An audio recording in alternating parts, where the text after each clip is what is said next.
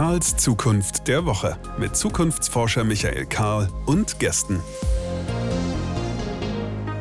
Und da finden wir uns wieder hier in unserer kleinen, feinen Nische, in der wir das Gespräch über die Zukunft pflegen und die Frage, wie wir sie denn gestalten wollen. Schön, dass ihr dabei seid. Ich habe in dieser Woche ein hochinteressantes Gespräch geführt mit Reinhard Steurer. Der ist dem einen oder der anderen vielleicht bekannt von seinen Aktivitäten bei Twitter. Dort ist er eine der sehr aktiven Stimmen rund um Fragen von Klima und Klimapolitik vor allem. Er ist Professor für Klimapolitik an der Universität für Bodenkultur in Wien. Das klingt genauso traditionell, wie diese Institution tatsächlich auch ist wenn man es auf Englisch sagt, University of Natural Resources and Life Sciences, dann ist äh, das sehr viel zeitgemäßer und moderner. Aber die Tradition ist ja eben auch da, da darf sie auch mitschwingen. Ich habe Reinhard Steurer gefragt, wenn er sich anschaut, wie wir als Gesellschaft mit den Herausforderungen von Klimakrise und allem, was daran hängt, umgehen. Wie optimistisch ist er, dass wir das schaffen werden? Auf einer Skala von 0 sehr frustriert bis 10 sehr optimistisch. Wo würde er sich einordnen? Ich war vor 2019 sehr weit unten, keine Frage. Da gab es eigentlich ganz wenig Zeichen der Hoffnung, dass das in nächster Zeit und zeitgerecht lösbar ist. Seit 2019 bin ich deutlich positiver wenn ich jetzt aber wieder sehe, wie der, der Wiederaufbau nach, nach, Corona in Gang kommt und äh, wie wenig grün sehr viele Dinge sind, die da passieren, würde ich mich irgendwo in der Mitte bei fünf äh, verorten, so in etwa. Also ich denke, es ist im Moment alles offen. Die nächsten Jahre sind wirklich sehr entscheidend. Und das Schöne ist, wir können das jetzt hier vertiefen, denn Reinhard Steurer, Professor für Klimapolitik, ist jetzt hier im Podcast Hallo Reinhard, schön, dass du da bist. Hallo, schönen Tag. Ich ähm, möchte mal mit einer grundlegenden Frage anfangen. Ich kriege zwei Dinge in meinem Kopf nicht übereinander. Auf der einen Seite sehe ich, dass wir rund um das ganze Thema Klima, Klimakrise einen wissenschaftlichen Konsens haben, der wahrscheinlich äh, nur beim wissenschaftlichen Konsens zum Thema existiert die Schwerkraft übertroffen wird und wir eigentlich völlig klar wissen, wo wir stehen, was zu tun ist ähm, und welche Konsequenzen wir eigentlich einleiten müssten. Gleichzeitig sehen wir auf der Ebene von Gesellschaft, von Politik immer noch Menschen, die so tun, als wäre nichts oder als wäre das alles nicht so schlimm oder als könnte man auch über ganz was anderes reden. Ich bringe das nicht zusammen. Äh, wie nimmst du das wahr und wie bringst du diese beiden Punkte zusammen? Hm.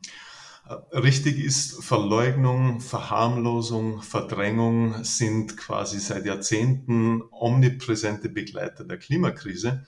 Und die Begründung dafür ist relativ einfach.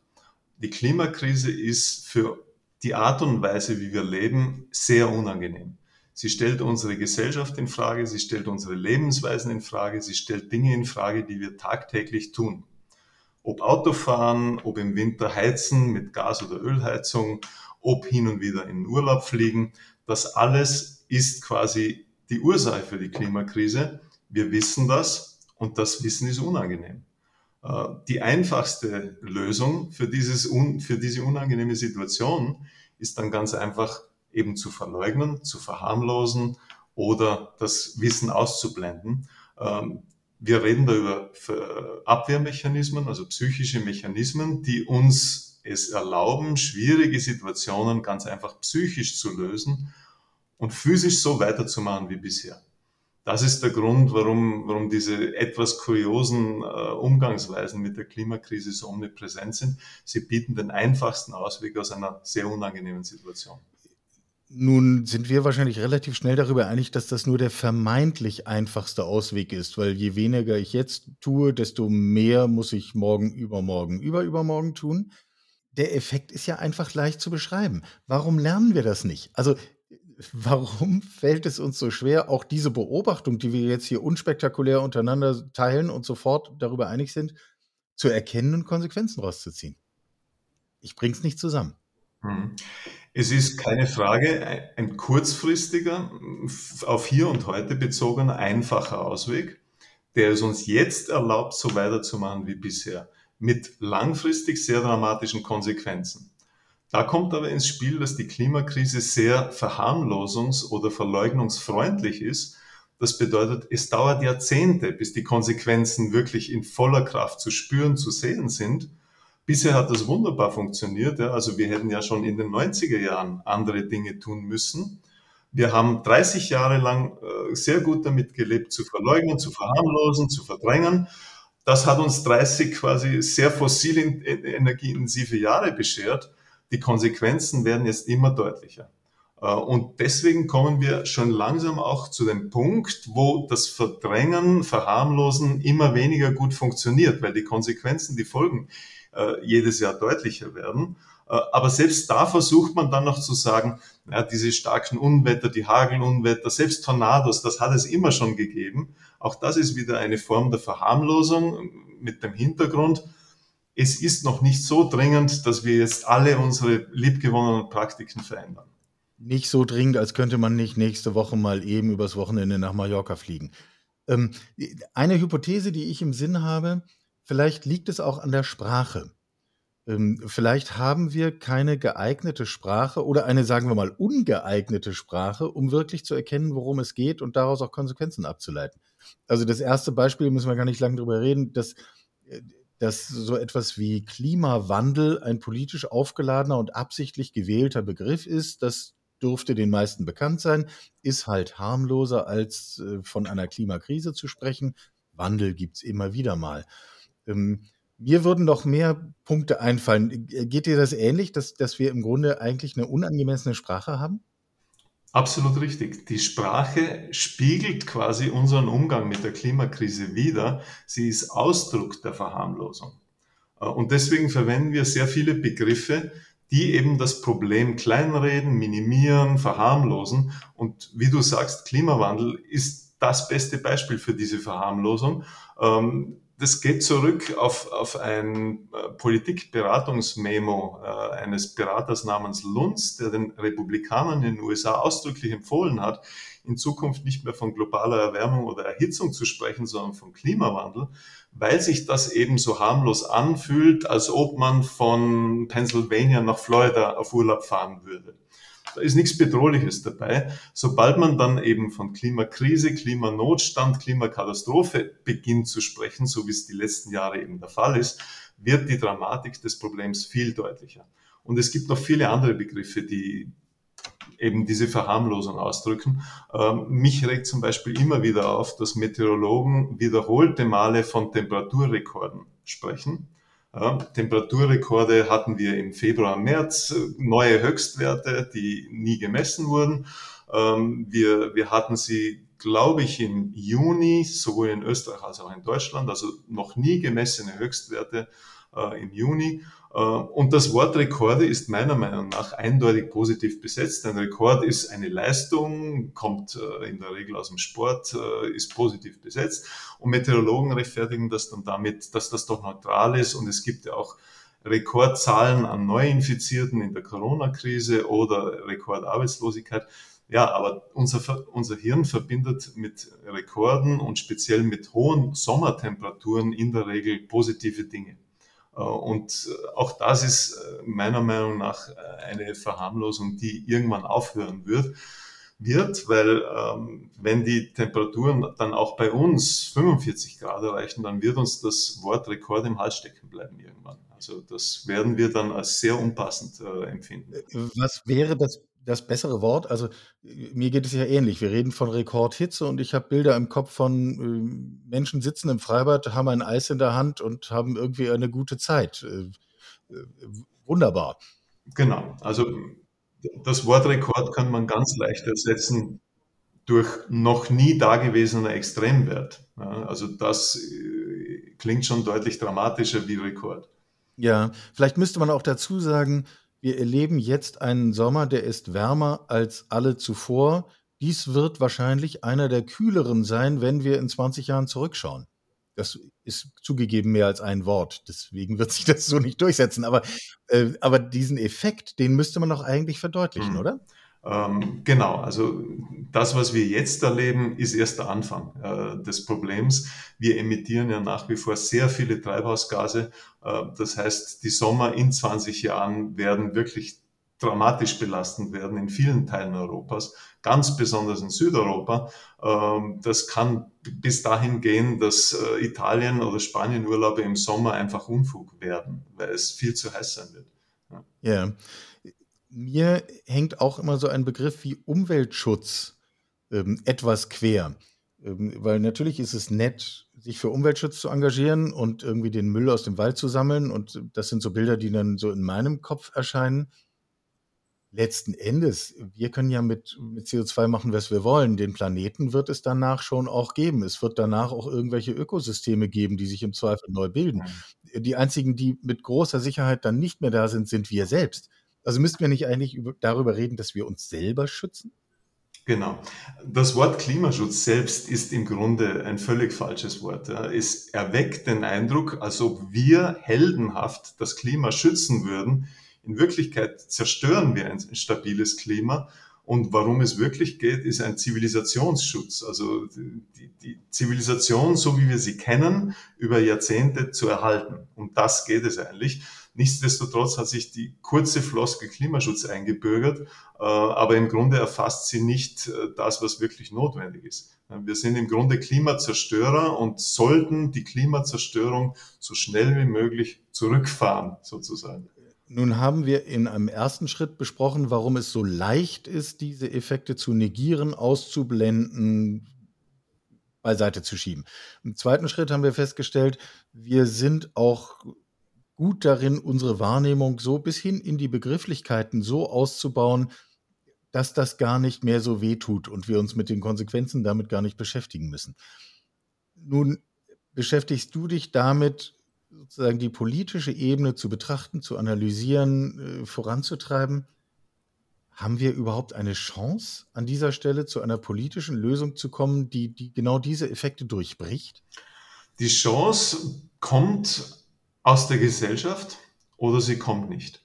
Äh, und die Zeichen dafür, wie das funktionieren kann, haben wir 2019 gesehen, als Fridays for Future das dominante Thema war, als sie die Straßen dominiert haben den öffentlichen Diskurs dominiert haben. Seither ist sehr viel von dieser Verleugnung, Verharmlosung, Verdrängung nicht mehr so erfolgreich gelaufen. Gut, dann kam die Corona-Krise dazwischen. Ein anderes Problem hat das die Klimakrise überlagert.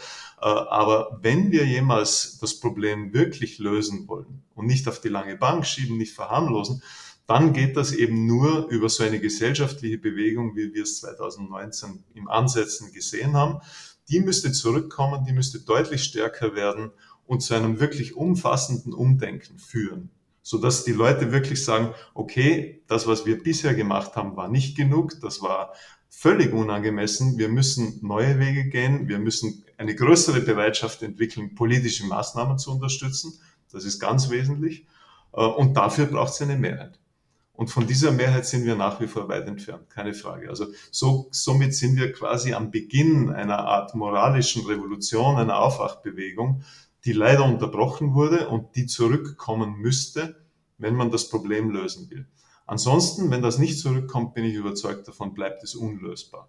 Weil die Politik hat 30 Jahre lang bewiesen, dass sie nicht von selbst äh, quasi vorangehen kann und, und das tut, was notwendig ist das war in der Corona-Krise möglich, zum Teil, zum Teil auch äh, mit unpopulären Maßnahmen. In der Klimapolitik ist das nicht möglich, auch weil das Problem eben so leicht auf die lange Bank zu schieben ist und sich nicht ganz akut von heute auf morgen präsentiert. Wenn ich dir jetzt zuhöre und einschätzen müsste auf einer Skala von 0 bis 10, wie optimistisch du gerade klingst, ich wäre, glaube ich, in der unteren Hälfte. Ich war vor 2019 sehr weit unten, keine Frage. Da gab es eigentlich ganz wenig Zeichen der Hoffnung, dass das in nächster Zeit und zeitgerecht lösbar ist. Seit 2019 bin ich deutlich positiver. Ähm, wenn ich jetzt aber wieder sehe, wie der, der Wiederaufbau nach, nach Corona in Gang kommt und äh, wie wenig grün sehr viele Dinge sind, die da passieren, würde ich mich irgendwo in der Mitte bei fünf äh, verorten, so in etwa. Also ich denke, es ist im Moment alles offen. Die nächsten Jahre sind wirklich sehr entscheidend. Da kommt die, die Fridays for Future Bewegung stark zurück, dann entsteht in kurzer Zeit eine unglaubliche Dynamik, die vieles möglich macht. Wenn wir das so dahin plätschern lassen, wie äh, es im Moment äh, aussieht, dass Klimaschutz zwar wichtig ist, aber jetzt nicht unbedingt das Allerwichtigste der Themen, dann wird es wirklich verdammt knapp. Denn immerhin bleiben uns in etwa noch sechseinhalb Jahre, äh, um das 1,5 Grad Limit einzuhalten. In sechseinhalb Jahren ist das CO2-Budget für 1,5 Grad verbraucht. Also das Zeitfenster schließt sich extrem schnell. Äh, und die gesellschaftliche Dynamik, die notwendig wäre, um nicht allzu weit über 1,5 Grad zu gehen, die müsste sehr, sehr intensiv und groß sein. 1,5 äh, Grad halte ich übrigens für äh, ohnehin so gut wie nicht mehr erreichbar. Dann ist die Frage, wo geht es wirklich hin? 1,6, 1,7 ähm, ist die größte Herausforderung, ist im Moment deutlich unter 2 Grad zu bleiben. Wo das dann genau äh, stehen bleiben wird, kann im Moment niemand sagen. Aber es wird ganz sicher über 1,5 Grad sein. Wir sind, glaube ich, übrigens wieder bei diesem Sprachethema. Das klingt so harmlos. Naja, 1,5, hm, erreichen wir halt 1,7. Und alle denken, naja, das ist doch im Grunde genau dasselbe.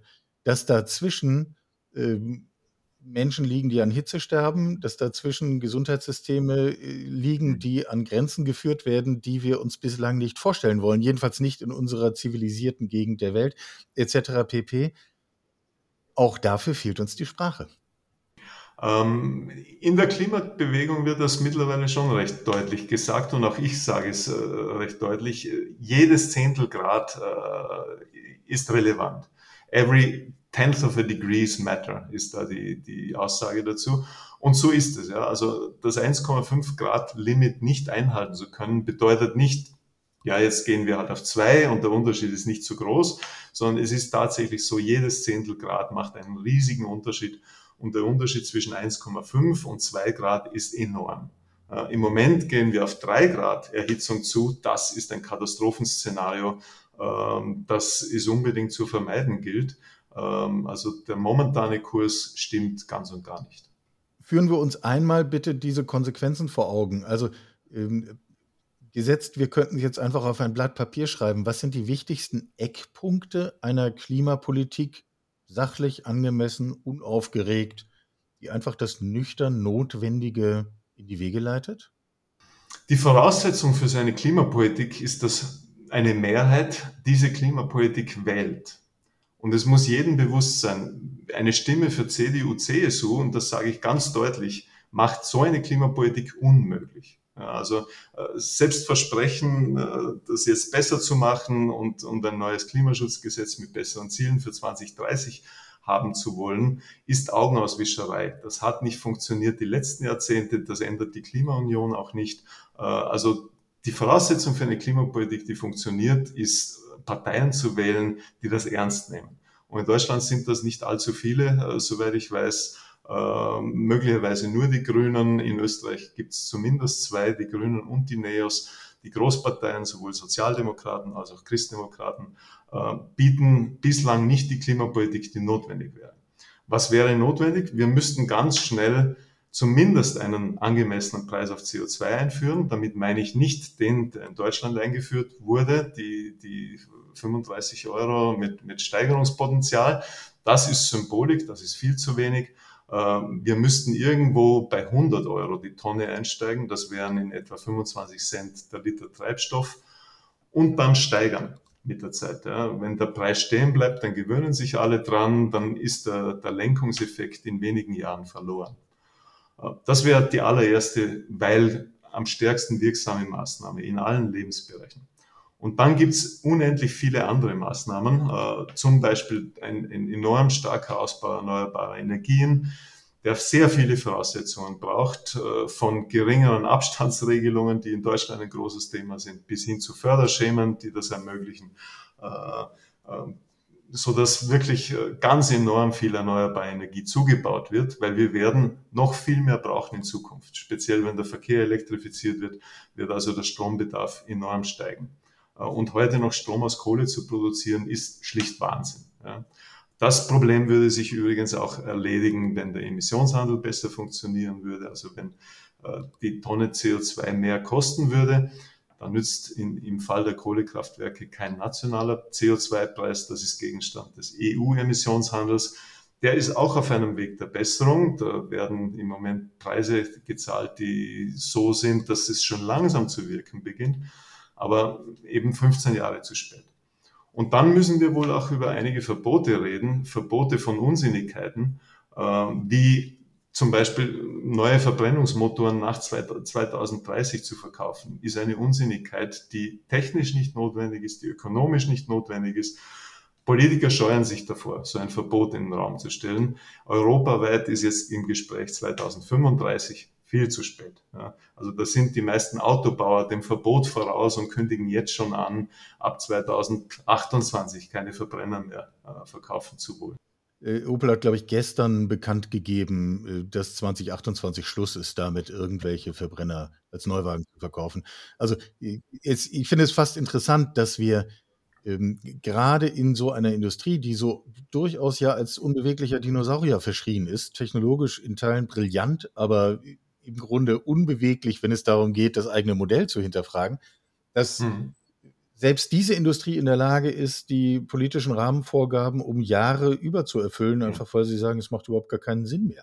Also wir müssen, glaube ich, über ein Neuwagenverbot von Verbrennern 2035 oder 30 gar nicht mehr reden, weil das sowieso nicht mehr Gegenstand äh, und das, praktischer Politik sein wird. Und das ist äh, der, Kern des Politikversagens. Ja. Also wenn längst notwendig wäre, Verbrennermotoren vom Markt zu bringen, weil diese Autos fahren ja 20, 25 Jahre herum, äh, wenn Sie bei uns nur 15 Jahre fahren, dann fahren Sie noch 15 Jahre in Osteuropa oder sonst wo herum.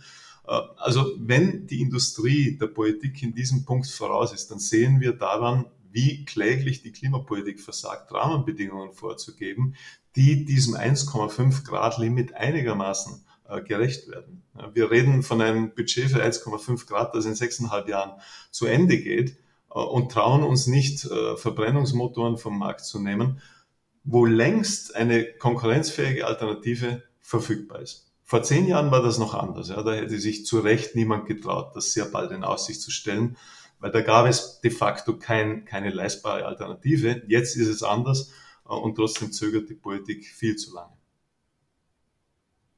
Das hat allerdings auch wiederum damit zu tun, was eben eine Mehrheit der Wähler will.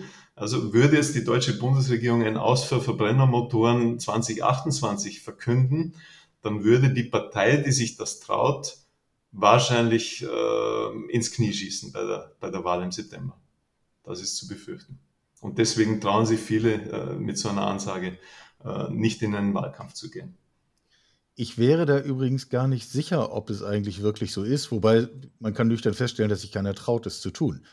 Ich lege die ganze Zeit im Kopf diese Zeitläufe übereinander. Wir haben sechseinhalb Jahre, bis das CO2-Budget aufgebraucht wird und wir wählen im September eine Regierung für die kommenden vier Jahre. Die Relevanz dieser Wahlentscheidung, kann man die überhaupt hoch genug einschätzen? Es ist eine wichtige Wahl. Die in den USA im November letzten Jahres war noch deutlich wichtiger. Die brachte zum Glück die notwendige Wende. Ähm, aber nichtsdestotrotz ist die Wahl in Deutschland im September sehr wichtig, keine Frage. Ähm, und ähm, man kann davon ausgehen, dass es danach etwas besser wird. aber sicher ist das nicht. Also es kommt schon darauf an, wie die Wahl ausfällt. Ich versuche die ganze Zeit zu gucken, wo könnte man eigentlich den Hebel ansetzen, um tatsächlich in dieser ganzen Gemengelage zu relevanten ähm, Veränderungen zu kommen oder in eine Rolle zu kommen, Gesellschaft und Wirtschaft zu gestalten. Die berühmte Greta Thunberg hat letzte Woche eine Ansprache gehalten an internationale äh, Politik- und Wirtschaftsgrößen. Ich glaube, das äh, Event war in Wien beheimatet, aber das ist ja in diesen digitalen Zeiten ein relativer, äh, ein relativer Ausdruck. Und da hat sie den Begriff geprägt, also lang darüber geredet und gesagt, ihr tut so, als wärt ihr für das Klima aktiv, aber in Wahrheit ist das alles nur Show. Und dann ist sie zu dem Fazit gekommen, aber The show is over. Und ich habe sie so verstanden, ihr Lieben, wir haben euch durchschaut. Wir wissen, was hier passiert. Der Kaiser ist nackt, keine neuen Kleider. Teilst du diese Einschätzung oder ist da die Hoffnung doch leitend in der Wahrnehmung? Ähm, das kann man auf zwei Arten sehen. Zum einen hat sie recht damit, dass die Show vorbei ist, in dem Sinn, dass es jetzt genügend Leute gibt, die sie durchschauen. Äh, und Greta Thunberg durchschaut diese Show besser wie die meisten anderen. Sie prangert sie auch immer wieder an. Sie spricht genau davon, dass der, dass der Kaiser nackt ist und dass das im Grunde für jeden zu sehen ist, der das sehen möchte. Also die Art von Show, dass wir es nicht einmal als Show bemerken, ist tatsächlich vorbei. Also jeder, der die Show entlarven möchte, hat genug Möglichkeiten, das zu tun. Und insofern ist es keine Show, die unbemerkt bleibt.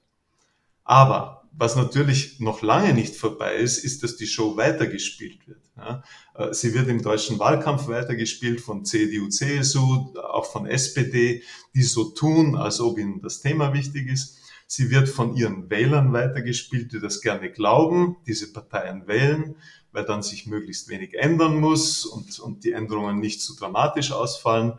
Und sie wird zum Teil auch von, von Unternehmen weitergespielt, die ebenfalls ein äh, Teil der Show sind. Ja, sie, sie betreiben Greenwashing, sie tun so, als ob sie Klimaschutz ernst nehmen würden, mit äh, Klimaneutralitätszielen bis 2040 oder bis wann auch immer. Äh, und die Konsumenten, die deren Produkte kaufen, glauben auch das gerne. Hauptsache, das Ganze ist möglichst billig. Ja. Also insofern haben wir da tatsächlich eine große Show, die allerdings von immer mehr Leuten durchschaut wird. Äh, insofern ähm, ist es eine Frage der Zeit, äh, ob die Show dann wirklich aufhört. Entscheiden tut das wiederum eine Mehrheit der Leute, die sagt, so jetzt ist wirklich genug mit dieser Show, ich wähle diese Parteien nicht mehr, ich äh, kaufe von Unternehmen, die mich belügen, nicht mehr. Äh, also es ist wirklich eine gesellschaftliche Frage, wie lange die Show tatsächlich noch weiterlaufen kann. Unbemerkt läuft sie sicher nicht mehr. Also man kann es wissen wenn man das wissen will. Man kann die Augen aufmachen, dann sieht man etwas. Ja. Genau. Aber da kommt man natürlich dann sehr schnell wieder zu dem Punkt, dass dieses Wissen unangenehm ist, weil das wird bedeuten, dass man so manches ändern muss, auch im eigenen Leben. Äh, und der einfachere Weg ist es natürlich nicht zu wissen, zu verdrängen, denen zu glauben, die sagen, das lösen wir schon, das machen wir schon. Äh, das ist eindeutig der einfachere Weg und, und deswegen ist er nach wie vor so erfolgreich. Jetzt haben wir in den vergangenen anderthalb Jahren unfreiwillig äh, im Selbstversuch erleben können, wie wir gesellschaftlich in der Lage sind, mit Ausnahmetatbeständen und Krisensituationen umzugehen. Was haben wir daraus eigentlich über uns selber gelernt und, und mit Blick auf unsere Krisenbewältigungsfähigkeit? Ähm, wir haben viel gelernt im letzten Jahr. Manches davon war sehr unangenehm. Also ich, für mich war zum Beispiel überraschend, wie schnell große Teile der Gesellschaft auch in einer sehr akuten Krise wiederum zu Verleugnung und Verharmlosung neigen, weil ihnen das Problem so unangenehm ist. Ja, da, da verleugnen Leute, denen die Krankheit zu bedrohlich ist, die Gefährlichkeit, weil sie überfordert sind von der Gefährlichkeit, sagen, das ist nur die Grippe, somit kann mir nichts passieren. Da über, der, der verharmlosen Gastronomen, denen es unangenehm ist, zusperren zu müssen, äh, die Notwendigkeit, dass das einfach notwendig ist. Äh, und insofern macht es natürlich nachdenklich für die Klimakrise, weil wenn wir bei einer sehr akuten Krise, wo es von dieser Woche auf nächste Woche um tausende Tote geht, die Dringlichkeit nicht zur Kenntnis nehmen wollen, sondern verharmlosen und verleugnen, dann ist das natürlich bei der Klimakrise, die langsam vonstatten geht, äh, wo die Folgen erst in Jahrzehnten so richtig heftig zu spüren sind, noch viel leichter möglich. Also das war durchaus äh, zum Nachdenken. Ähm, andererseits haben wir gesehen, wie schnell es gehen kann, dass quasi das gesellschaftliche Gefüge außer Fugen gerät. Äh, und es war quasi eine Art Warnung, ähm, die Klimakrise wird noch viel größer werden, wenn wir nichts dagegen tun. Äh, und es hat uns quasi aus einer Routine der, der, der, der Gleichgültigkeit rausgeholt. Es hat uns wachgerüttelt und, und uns verdeutlicht, hoppla, da kann also doch ganz schön was daherkommen, mit dem wir äh, so nicht gerechnet haben. Ja, vielleicht nehmen wir diesen Begriff wach als so eine Art Fazit mit. Also äh, wir haben das ja verschiedentlich äh, thematisiert jetzt in unserem Gespräch. Es geht um die Frage, können wir durch eine geeignete Sprache die angemessene Aufmerksamkeit uns selbst erzeugen, gar nicht jemandem anders, sondern uns selber klar machen, worum es eigentlich geht. Können wir die Augen aufmachen und nüchtern betrachten, was eigentlich jetzt zur Debatte steht und was unser jetziges Handeln bereits in fünf Jahren für Konsequenzen hat. Das ist ein Effekt, mit dem wir uns hier an dieser Stelle in diesem Podcast immer wieder beschäftigen, weil uns geht es ja um Gestaltung von Zukunft.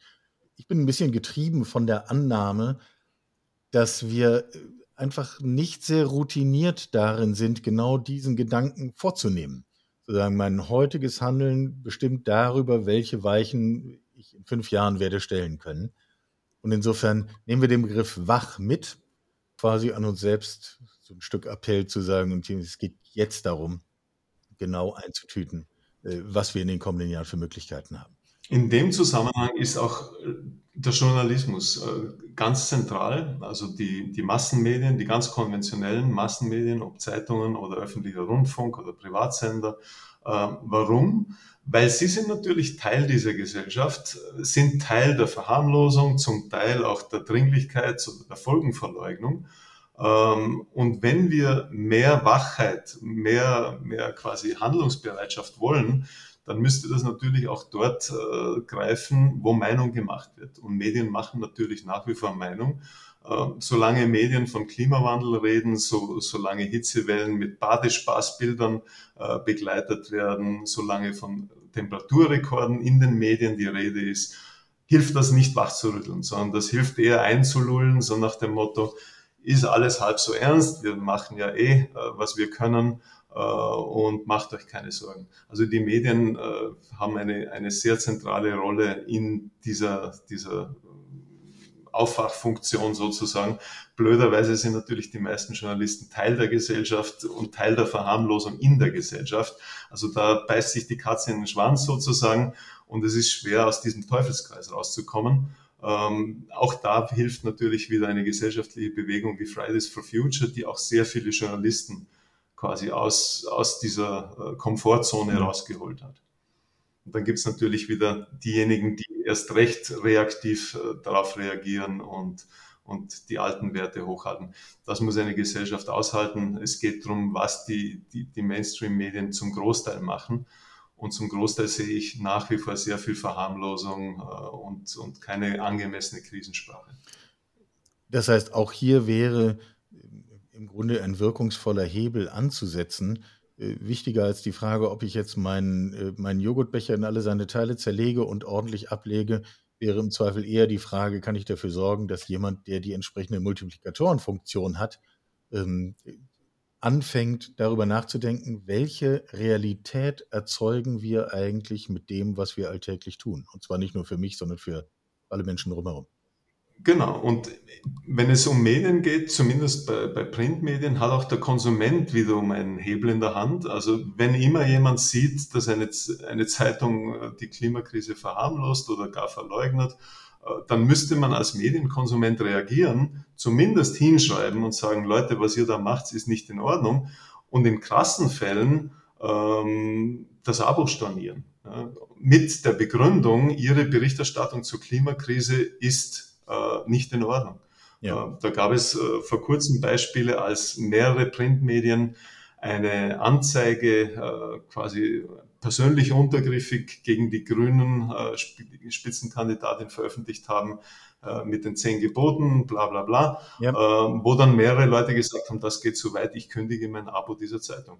Und so bringt man dann natürlich auch Medien zum Nachdenken, wenn sie Abonnenten verlieren, weil auch die stehen natürlich im Konflikt zwischen Anzeigeneinnahmen, äh, Abo-Einnahmen und, und wirtschaftlichem Druck. Medienkonsumenten sind Teil dieses wirtschaftlichen Drucks. Sie müssen sich nur dessen bewusst sein und den dann auch ausüben. Und mit diesem Appell schließen wir das heutige Gespräch. Fertig sind wir natürlich lange nicht, aber ähm, für heute, ich nehme diesen Begriff wach mit und wir haben, glaube ich, wirklich das breit aufgefächert und überlegt, was hängt da eigentlich dran, welche Ebenen hat das und wo sind da eigentlich Möglichkeiten, Zukunft zu gestalten. Reinhard, ich danke dir für das Gespräch. Vielen Dank für deine interessanten Fragen und alles Gute für deinen Podcast. Danke dir. Soweit Reinhard Steurer, Professor für Klimapolitik an der Universität für Bodenkultur in Wien.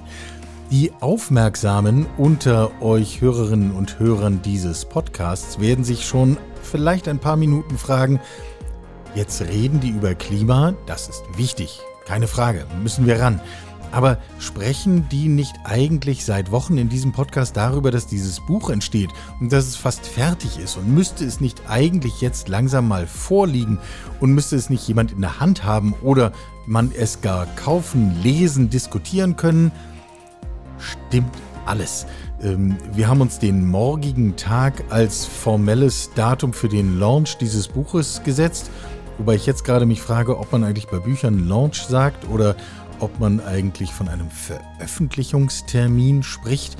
Ich merke, wir sind da, wo wir uns als Institut, als Verlag betätigen, vielleicht noch gar nicht so in der klassischen Sprache dieser Branche. Und wenn ich darüber nachdenke, weiß ich gar nicht, ob ich eigentlich mich dieser klassischen Sprache dieser Branche überhaupt betätigen will, ob ich sie überhaupt nutzen will oder ob nicht, wenn wir schon auch ein Verlag werden, wir dieses Verlagsspiel eher nach unseren Regeln spielen als nach den Regeln einer Branche, die vielleicht noch einen Tick mehr Zukunft vertragen kann. Könnten wir hier auch mal thematisieren, wie sieht eigentlich ein Verlag der Zukunft aus? Wäre ein interessantes Thema, machen wir bei Gelegenheit. Aber bevor es uns hier endgültig abträgt, also, das Buch ist fertig. Morgen gehen wir in die große Kommunikation.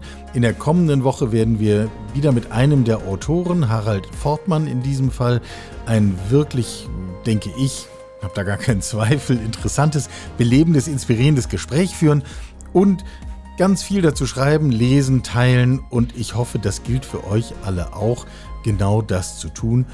Denn ich habe es auch eben im Gespräch mit Rainer Steurer gesagt, wir kommen doch nicht umhin, wir müssen doch unsere Zukunft selbst gestalten. Wer soll es denn sonst tun? In diesem Sinne, Großes liegt vor uns, machen wir es, gehen wir es an, bleibt gesund, wir hören uns nächste Woche. Sie hörten Karls Zukunft der Woche, ein Podcast aus dem Karl Institute for Human Future.